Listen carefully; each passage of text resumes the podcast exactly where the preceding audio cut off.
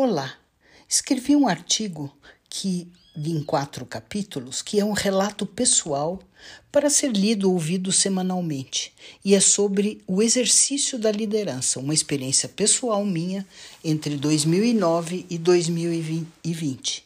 E eu venho contar hoje o começo dessa história. Então, é necessário uma introdução. E, na verdade, eu não nasci para ser líder. Em vez disso, nasci para ser a eterna estudante, curiosa sobre todas as coisas e disposta a explorar novos caminhos em busca de mais conhecimento. Segui uma carreira científica, sem dúvida, mas a sequência de acontecimentos me levou a um caminho bastante diferente do usual, pelo menos aqui no Brasil. Fui pesquisadora acadêmica durante a maior parte da minha vida. Comecei como estudante de graduação, com minha primeira bolsa de estudos, avancei na pós-graduação em ciências biomédicas para obter meu mestrado e doutorado, trabalhando no metabolismo do colesterol, e segui em frente, em meados dos anos 80, para tentar a sorte em um laboratório recentemente iniciado na emergente área de imunogenética e imunologia de transplantes. Vale destacar que eu anteriormente nunca tinha aprendido nada sobre imunologia, mas o professor Jorge Calil me acolheu e me deu uma chance única na vida de me tornar uma pesquisadora produtiva. Ao longo dos anos, trabalhando no Laboratório de Imunologia de Transplantes, no Instituto do Coração, adquiri responsabilidades como líder de equipe, na imunogenética, líder técnica na biologia molecular e até mesmo como gerente de compras e armazenamento de produtos descartáveis de laboratório.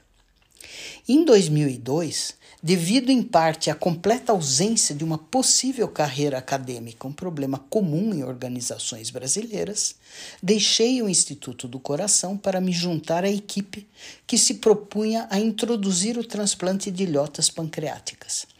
Foi uma aventura científica de nove anos, repleta de dificuldades, que me proporcionou conhecimentos valiosos sobre a conduta responsável e as boas práticas em pesquisa clínica e transnacional. Também comecei a conduzir estudos em uma área, na época promissora, de pesquisa com células-tronco mesenquimais. Em 2008, com um beco sem saída no horizonte, pois o ambicioso programa de transplantes de ilhotas ia ser interrompido, e sabendo que o meu contrato temporário como professora visitante não poderia ser renovado, de acordo com as regras vigentes, recebi um convite para me mudar para outra instituição, desta vez um hospital privado. A pesquisa biomédica e clínica no Brasil é quase exclusivamente realizada em universidades públicas. A falta de financiamento, infraestrutura precária e escassez de oportunidades de emprego levam ao conhecido fenômeno da fuga de cérebros, como observado por Pillai e colaboradores, que para romper esse ciclo retroalimentado, a infraestrutura de pesquisa científica em países de baixa e média renda precisam desenvolver-se para além do ponto crítico, no qual os cientistas tenham maiores incentivos profissionais para permanecer em seus países de origem. Esses são alguns dos fatos que levaram o professor Luiz Vicente Riso a desenvolver um ambicioso plano de 10 anos, que previa uma maneira inovadora de criar um ambiente produtivo de pesquisa em um hospital bem estabelecido, altamente conceituado e internacionalmente certificado, que é o Hospital Israelita Albert Einstein, localizado em São Paulo. Este hospital, juntamente com a medicina diagnóstica, responsabilidade social, ensino e pesquisa, constituem a Sociedade Beneficente Israelita Brasileira Albert Einstein, uma organização sem fins lucrativos com a missão de oferecer excelência em cuidados de saúde e serviços sociais e também fomentar o conhecimento em nome da comunidade judaica vivendo no Brasil, parte dela tendo chegado durante ou logo após a Segunda Guerra Mundial. Primeiro, uma linha do tempo para ajudar a entender onde é que eu entro. O Hospital Israelita Albert Einstein iniciou, iniciou as suas atividades em 1976, mas o Centro de Pesquisa Experimental, o CPE, foi efetivamente criado no ano 2002 e a atual estrutura do laboratório foi inaugurada somente em 2005.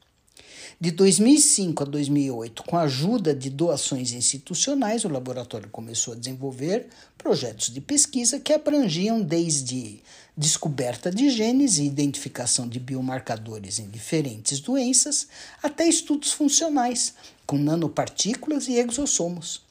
Em 2008, com a chegada de um novo diretor, o professor Riso, a questão passou a ser como estabelecer um ambiente produtivo de pesquisa com fundos limitados, equipe reduzida e no curto prazo. E eu me juntei às fileiras em janeiro de 2009. Quando cheguei, responsável pela pesquisa experimental, o CPE consistia de um laboratório multiusuário de 470 metros quadrados, conectado a escritórios de trabalho e estudo para equipe técnica, pesquisadores e estudantes, totalizando uma área de aproximadamente 650 metros quadrados. O centro pertence ao Instituto Israelita de Ensino e Pesquisa Albert Einstein, o IEP, inaugurado em 1998 e trabalha até hoje lado a lado com os outros departamentos dedicados ao ensino e ao desenvolvimento científico. O Centro de Pesquisa Clínica, que também atua como gestor da pesquisa clínica para toda a SBIBAE, o Instituto do Cérebro, voltado para neurociências e neuroimagem, o Centro de Experimentação e Treinamento em Cirurgia, o CETEC, bibliotecas, escritório de pós-graduação e escritórios de trabalho, além do escritório de apoio ao pesquisador, que atua em toda a sociedade. Assim, deixei minha longa carreira na Universidade de São Paulo, que é pública, para me unir a outros em uma tentativa de abrir um caminho inovador para alcançar a excelência em pesquisa. Os capítulos seguintes descrevem as decisões tomadas, as tarefas grandes e pequenas realizadas, destaques dos progressos alcançados e obstáculos imprevistos encontrados, na busca de estabelecer um ambiente de pesquisa biomédica em expansão e frutífero em um curto período com espaço limitado, como eu já disse, e financiamento escasso. Como poderão ver ao longo desse relato, na maioria dos casos o processo envolveu outras áreas, participando para desenvolver a pesquisa na instituição, e o sucesso é, sem dúvida, devido aos esforços conjuntos de todas as áreas envolvidas em pesquisa. Uma dica valiosa a ser adotada por qualquer pessoa em posições de liderança.